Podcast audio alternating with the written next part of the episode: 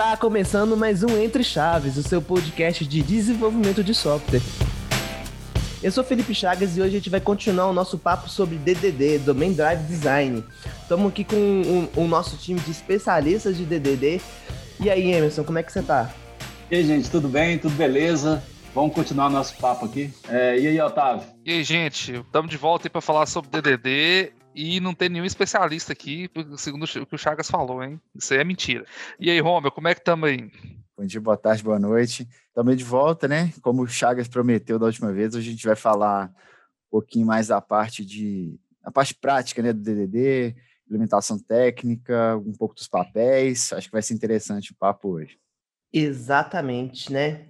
Então, só fazendo uma recapitulação aí do nosso último episódio, a gente conversou um pouquinho, né, bem superficialmente sobre alguns conceitos, domínio, linguagem, linguagem ubíqua, né? Falamos um pouco sobre contextos delimitados, né? E digamos assim, da parte de contexto ficou faltando detalhar um pouquinho um um role, né, um papel que existe dentro da, do desenvolvimento do DDD, que faz inclusive uma ponte aí com o desenvolvimento ágil, né, e com esse trabalho unificado, né, do, da área de desenvolvimento e da área de negócio. Em contrapartida a um desenvolvimento mais tradicional, né, que você tem é, um desenvolvimento muito distante da área de negócio, que é o papel do, dos especialistas de domínio, né? Então, é, Emerson, define para a gente, por gentileza, o que, que, é o papel de um especialista de domínio, o que, que ele faz? É, ele é um role específico ou, ou, ele é uma pessoa que já tem uma outra função dentro da metodologia ágil? Enfim, o que, que é o especialista de domínio? Então, o, o especialista de domínio, no meu entendimento, é o cara que conhece a fundo do negócio, sabe? É o que a gente costuma chamar de usuário-chave, assim, no, é, quando a gente vai trabalhar em, em, uma empresa. Então, é aquele cara que conhece profundamente do negócio que, que, tá, que a gente está desenvolvendo. Então, para mim, esse é o especialista do domínio. Não tem, assim, um, um, um papel, é, assim, um cargo específico na empresa que é especialista de domínio, né? É aquele cara ali que é o fera na área ali, que domina muito bem o assunto. E também a gente pode ter vários especialistas de domínio, do mesmo domínio. Assim, é, é uma coisa que não, não, não, é o cara, né? São, é, são os caras, geralmente. Os especialistas de domínio, ele não precisa conhecer de modelagem também, não? Assim, esse cara ele precisa só saber do negócio, ele tem que, um, ele tem que saber um pouquinho técnico ali para ele saber que entidade que relaciona com o que, como que isso vai funcionar na parte de modelagem. Ou Não, cara, quem tem que conhecer disso é a gente, entendeu? Então, o especialista do domínio é o cara que conhece do negócio. Você tem um, um negócio de, de vídeo, por exemplo. O especialista de domínio é o cara que conhece ali dos vídeos, do, do, das regras de negócio. Você tem um hospital. O especialista de domínio é o cara que conhece da área ali que a gente está atuando, né? do, do, do, subdomínio ali. Mas então, se eu então, tiver uma pessoa no time que... Se eu tiver uma pessoa no time que faz as duas coisas e consegue fazer as duas coisas, é mais interessante que ele seja especialista de domínio ou, ou essa divisão de papéis ela, ela precisa é, acontecer? Geralmente o especialista de domínio está no time do cliente, né? Então, assim, se você tiver um cara de especialista de domínio que conhece de tecnologia, de, de, de modelagem, seria legal, mas assim, não é para mim não é um pré-requisito. Estou falando o que eu acho, gente. Eu posso é, e não necessariamente vai ter um ganho, tá? O, o, é. o Romeu, tem o cara que tem as duas funções ali. O especialista do domínio é um cara que tem é, ele é uma referência, né, nas, digamos, nas regras de negócios que estão em torno daquele domínio. Então, por Exatamente. exemplo, se eu faço um. Estou desenvolvendo um software, sei lá, para o supermercado. Então, a gente pode entender que no domínio do supermercado, a gente vai ter um domínio da venda ali dentro do caixa, um, do, um domínio logística, né, com a parte de suprimentos, Tô aqui fazendo bem simplificado. Então, o, cara né, do marketing, exatamente. É, da manutenção, do supermercado, enfim. Mas vamos, vamos pegar aí a logística. O cara da logística é o cara que consegue, inclusive logística é um campo gigantesco, né? Talvez você até quebre mais de um domínio. Mas, simplificando, o cara da, da logística, do, o especialista, é um cara que sabe de ponta a ponta as regras, sabe quem você procurar caso precise de um detalhamento, um refinamento maior. Então, ele, ele vai ser aquela referência mesmo é tipo um ponto focal para discussões de negócio, sabe? Então, eu não vejo ele como tendo que ter algum, algum tipo de conhecimento técnico, não. E nem sempre é um papel formalizado, né? A gente até estava comentando antes aqui que, assim, as poucas pessoas já trabalharam no time, pelo menos no nosso contexto aqui na DTI, que, que tinha um cara com esse crachá lá de especialista de domínio, né? Acaba sendo uma coisa um pouco abstraída por outros papéis, né? Por exemplo, um, um product owner pode ser, pode ser Sim. considerado um especialista de domínio, né? Ou, ou às vezes até uma pessoa que está no. Desculpa aí, mas vai lá. Desculpa. Eu acho que o product owner é um cara que vê um pouco acima, sabe? Ele está vendo de cima o, o, lance. Eu acho que ele pode até ser considerado um especialista de domínio um pouco mais genérico. É o cara que vê, ele liga todos os especialistas de domínio, vamos, vamos, vamos pensar assim. Sabe? É, tal, talvez o, o, o, o dono do produto ele pode até ser especialista de um dos domínios, mas além dessa função, ele tem a função de cuidar do produto e da evolução dele, né? Assim, Exatamente.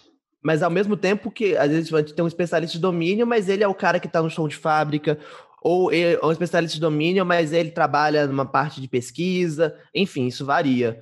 É, eu acho legal que mesmo quando quem não não trabalha com, com o DDD, né, não trabalha usando essa metodologia de desenvolvimento, em geral, informalmente tem os especialistas de domínio, né?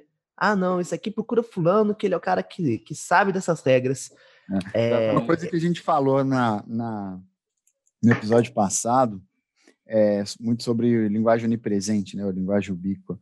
É, uma coisa legal de, de frisar é que quem geralmente vai bater o martelo na nomenclatura é, de uma entidade específica, né, de, um, de, uma representação específica, vai ser o especialista de domínio. Né? Não adianta o time de desenvolvimento querer colocar o nome que ele quer lá na classe, porque ele acha melhor, porque sempre é, quem vai puxar essa nomenclatura, né, vai ser o negócio, né? Eu acho que o time de desenvolvimento tem que seguir a nomenclatura que é usada pelo negócio e usar isso dentro do exatamente é, dele.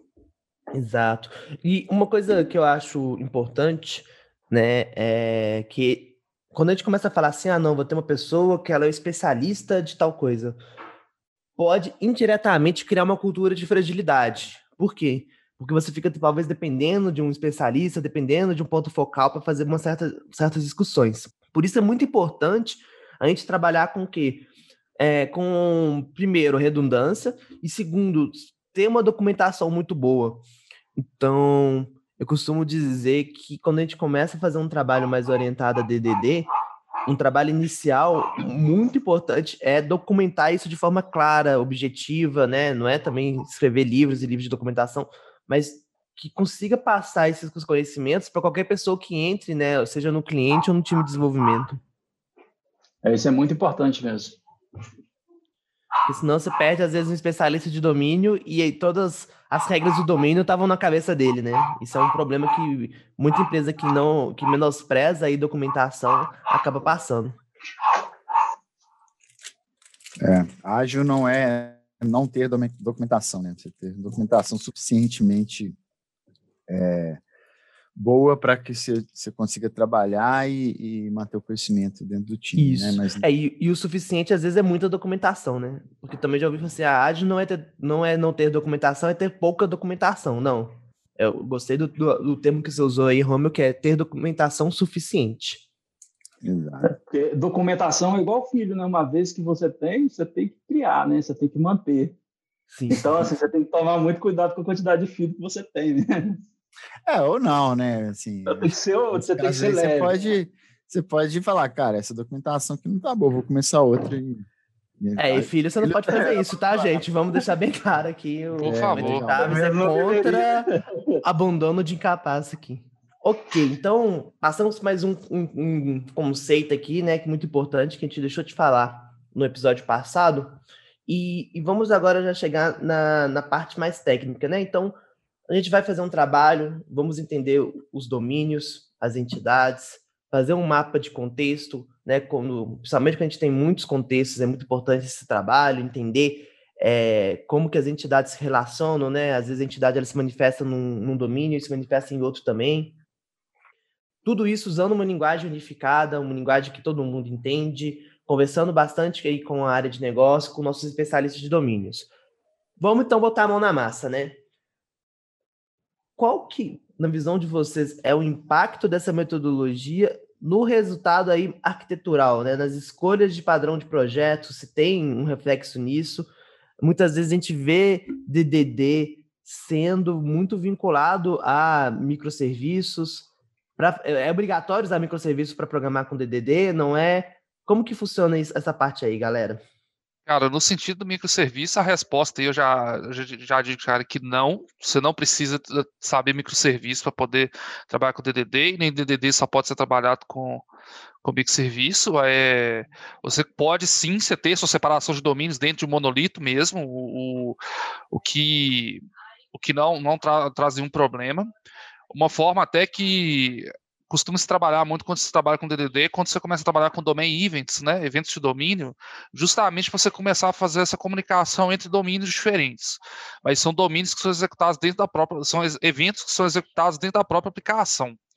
Então, se você tem um, um contexto delimitado A, precisa conversar com o contexto delimitado B, coisa que, que às vezes se você for levar para a arquitetura de microserviço, você teria um, um microserviço para o contexto A e um microserviço para o contexto B, talvez é, você pode ter essa comunicação toda dentro de código, essa separação toda dentro, dentro de um monolito, que é algo que você consegue perfeitamente fazer e não tem, você não vai estar ferindo nenhuma regra arquitetural nem nada. É importante frisar porque assim, é, DDD não define arquitetura, não, não, é uma arquitetura de código, não é uma, é, como se diz, pelo na, na minha visão, não, não é uma um padrão arquitetural você trabalhar com o DD. O DD carrega alguns padrões arquiteturais com ele que vão te ajudar a organizar, a organizar dentro do seu código, mas não necessariamente você está tá amarrado a, a, ter que fazer com microserviço, ter fazer orientado serviço ou o que seja. Você pode trabalhar com monolito trabalhando com DDD. Se eu tiver uma camada lá no meu código que chama domínio, né? Quer dizer que eu já estou trabalhando com DDD? O que você acha, Otávio? Não. eu vejo muito isso, né? Assim, todo mundo tem lá. Geralmente você tem lá no seu, principalmente no seu back-end, né? Uma, uma camada de domínio. É, domínio repositório. Vezes, é, domínio repositório, mas eu vejo muito acontecer de regras de domínio não estarem implementadas no domínio. Você não tem um domínio rico, você não tem validação de domínio dentro do domínio e tá talvez uma camada lá de services ou negócio, business, enfim, o nome que for dado na sua arquitetura. É, o repositório também não cumpriu o papel de repositório, ele acaba sendo só um, é, quase que uma abstração da ORM que você está usando, né? Data Access, é mais um Data é, Access do que um repositório efetivamente. Um repositório e, e eu acho que é conhecer o padrão repository é uma coisa importante, né? É, já é um tema que dá até para puxar um outro episódio só para falar de padrão repositório, mas saber qual que é a função do seu repositório, né? Ele tem que te entregar entidades e, e manipular suas entidades fazendo a ponte ali com sua com seu banco de dados, né? E o domínio também ele precisa estar bem representado. Essas entidades elas têm que ter uma, uma dentro do seu domínio quando você está implementando, codando suas classes, elas elas precisam ser uma representação fiel daquilo que você tá, você né, planejou, que você conversou lá com seu é, especialista de domínio, né? E essas regras elas podem estar associadas em validações dentro dessas próprias entidades. Por isso que o pessoal fala que DDD é uma coisa muito simples de entender e muito difícil de aplicar, né? Porque se você começar da metade, já pegando a parte do código, provavelmente você não vai fazer nada direito. É, o certo, o, o ideal, assim, o, o, certo, né, seria você começar por uma boa modelagem de domínio, você ter sua linguagem ubiqua muito bem definida, é, seus contextos muito bem definidos, qual que é a comunicação dos seus bounding contexts, né, como que eles se relacionam um com o outro, Daí você vai ter um material muito grande para você definir sua, sua, sua, sua, seu código, sabe? Você começar a programar. É, aí você vai ter uma, uma modelagem rica, sabe? Você não, você não vai ter classes anêmicas dentro do seu código, vai ser uma coisa muito bacana assim, de, de, de fazer. É. E... eu vejo muito acontecer, por exemplo, você tem lá um sistema que você coloca a entidade pessoa. Você cria lá uma classe, pessoa. E aí, beleza, você coloca, ah, ela tem nome, documento, sei lá, as coisas que definir o que uma pessoa tem que ter no seu modelo. E aí, daqui a pouco, alguém fala que a pessoa tem que ter é, uma matrícula da empresa. E aí, não, mas só que tem pessoa que não tem. E aí, eu vou colocar, aí eu coloco lá uma pessoa com matrícula e uma outra entidade para representar o que eu preciso e eu esqueço a outra entidade em vez de eu pensar naquela modelagem de uma forma que pode haver, sei lá, talvez uma herança ou um outro tipo de, de né, eu gastar um tempo ali pensando como que, o que, como que aquelas representações podem ser refletidas no código. E aí, na hora que você vai ver, você tem é, cinco entidades que representam a mesma coisa. Vejo isso muito acontecer. E, e aí e, já começa o problema, que se você voltar atrás, é complicado. E a gente tem muita mania de programador, a gente foi adestrado, né, é, a, a, pensar em, em banco de dados, né? É assim, e é um negócio estranho que a gente vai passando essa cultura para as pessoas que trabalham com a gente. Então, a gente tem que quebrar isso. Então, quando você pensa assim, eu tenho funcionário, né? Eu penso lá em funcionário, eu penso em nome, CPF, salário, sei lá. E você não pensa na, na, nas operações. Por exemplo, como que eu vou alterar o salário de um, de um, de um funcionário? A gente só pensa em crude. Eu vou alterar um funcionário. Na verdade, ninguém altera um funcionário. Você né, dá um aumento de salário, você promove, você demite, você contrata. Sabe, quando você está pensando em DDD, você não está pensando em crude, você não está pensando em, em, alterar um funcionário, um cadastro. Eu não, não tenho update no, meu, no status, eu, né? Exatamente. Eu não tenho no meu sistema uma aba, uma aba cadastro do funcionário, sabe? Eu tenho lá no meu sistema admitir, é, eu tenho no meu sistema comandos, que é admitir, contratar, é, admitir, aumentar salário, promover, demitir, sabe? Esse tipo de coisa. Não, e, e eu, eu, acho que esse comentário seu aí é muito pertinente, Emerson, porque é, é justamente esse tipo de, de raciocínio que acaba fazendo com que a gente tenha da parte técnica estruturas que não são necessariamente adequadas para o DDD, porque é pensar primeiro na entidade como ela se vai, vai estar representada em um banco de dados. Só que a proposta do DDD ela não está preocupada de como que você vai salvar isso se você vai normalizar, se você vai desnormalizar, se você vai criar 20 tabelas, se você vai ter um tabelão só. Ela está baseada em, em, alguns conceitos, né? Que acho que até a gente é bom repassar aqui por eles. A gente tem o um conceito da entidade, a gente tem o um conceito do, do value object, né? Que é muitas vezes as pessoas fazem confusão entre uma coisa que deveria ser uma entidade, mas é, está tratando como se fosse um objeto de valor, né? Ou o contrário, né? Então, a, o que, que, diferencia um do outro? Ainda não vou entrar muito em detalhes, porque senão a gente vai estourar bastante tempo aqui, mas a entidade, ela tem uma, uma individualidade, ela tem uma identidade, né? E, e, dependendo do contexto, algo que é uma entidade em um contexto, em outro contexto é só um, um, um objeto de valor, um, um objeto que, que não tem, de fato, uma, uma identidade. Isso vai variar de domínio para domínio né? Aí você tem um conceito do, da agregação, né? O que, que é agregação? É, é, muito simplificado mais uma vez. Eu posso ter um, um objeto, um, um, grupo de objetos ali, né? Um grupo de entidades que são reunidas numa entidade raiz. Eu tenho eventos de domínios, né? Que alguma coisa aconteceu, um, realizei uma compra, né? É, é, é algo que está muito relacionado ali com a regra de negócio. Às vezes é, é bom mapear também os fluxos de negócio para você identificar quais são esses domínios, né? E aí tem, tem o, o, o repository, a, a fábrica, tem alguns outros conceitos também. Então, entender esses, esses, esses elementos, né, esses building blocks, que algumas documentações até utilizam esse nome, é, é muito importante porque a sua arquitetura técnica, ela idealmente tem que representar esses building blocks. Então, é bom eu ter uma classe lá, entidade, e as entidades que, que eu vou ter no meu código vão ser filhas desse, desse entity. É bom eu ter ah, bem definido o que, que é um aggregate, se eu estiver utilizando. É bom eu ter definido, por exemplo, um, um evento de domínio, porque aí eu já posso até estar pensando como eu vou modelar a minha mensageria como que um domínio vai conversar com o outro?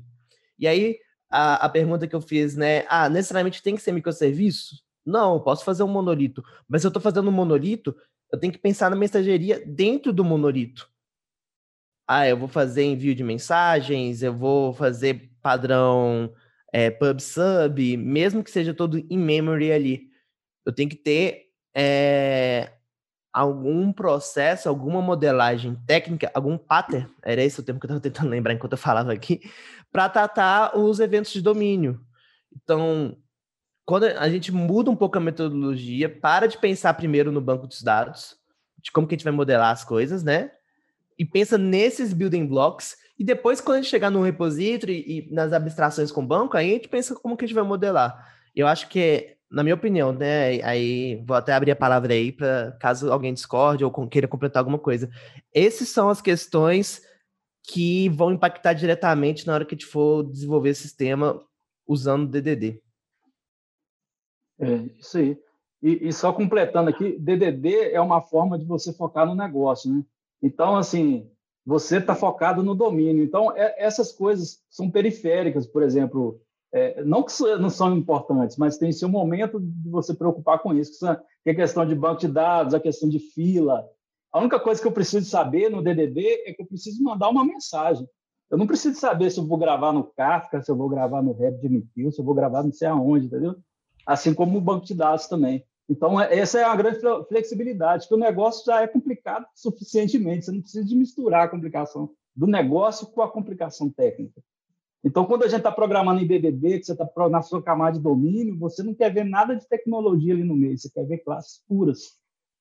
Eu acho que, assim, essa é, divisão de responsabilidade, ela é, ela é importante também, né? Mais que tudo, assim. Por exemplo, quando você tem lá uma uma camada de negócio, tem uma classe lá dentro da sua camada de negócio, e você começa a implementar regras de negócio de outro domínio no seu domínio, porque ele está impactando indiretamente. Então, por exemplo, ah, eu criei é, uma. É, por ter criado uma entidade, né, uma nova instância dessa entidade, eu preciso é, considerar que outra entidade vai ser impactada, né, outra outra instância de outra entidade vai ser impactada. Aí eu começo a implementar as regras daquela outra entidade dentro do serviço da, dessa, dessa entidade é, primária que eu terei. E aí, se eu não estou trabalhando com esse conceito de evento, né, e separando os contextos, um representa um, um uma classe cuidando somente da, das regras de negócio dela, né, do domínio dela, e chamando talvez um método da outra, né, que vai, que vai implementar as regras de domínio dela ou fazer isso por, por meio de evento, é, você começa a, a, a, criar um acoplamento muito grande. E, e aí começa a complicar para depois você conseguir separar as coisas, né? Então, é, ter esse, esse paradigma da, da separação das responsabilidades, eu acho que é importante também para você conseguir criar uma aplicação que seja saudável, né? Que tenha uma boa manutenção e você conseguir separar as coisas, reutilizar e ter, ter os ganhos que o DDD pode trazer. Exatamente. Talvez uma boa abordagem para você evitar um pouco esse acoplamento seria você já começar seu projeto quebrando em balde de context, sabe? Você ter cada projeto que você tiver, cada cada serviço, cada API, vamos falar assim, pensar assim em termos técnicos, ser um bounded context separado, sabe? Porque aí já no começo você já tem essa, essa definição dos bounded contexts. Então você já está começando um projeto, já está pensando mais desacoplado, sabe?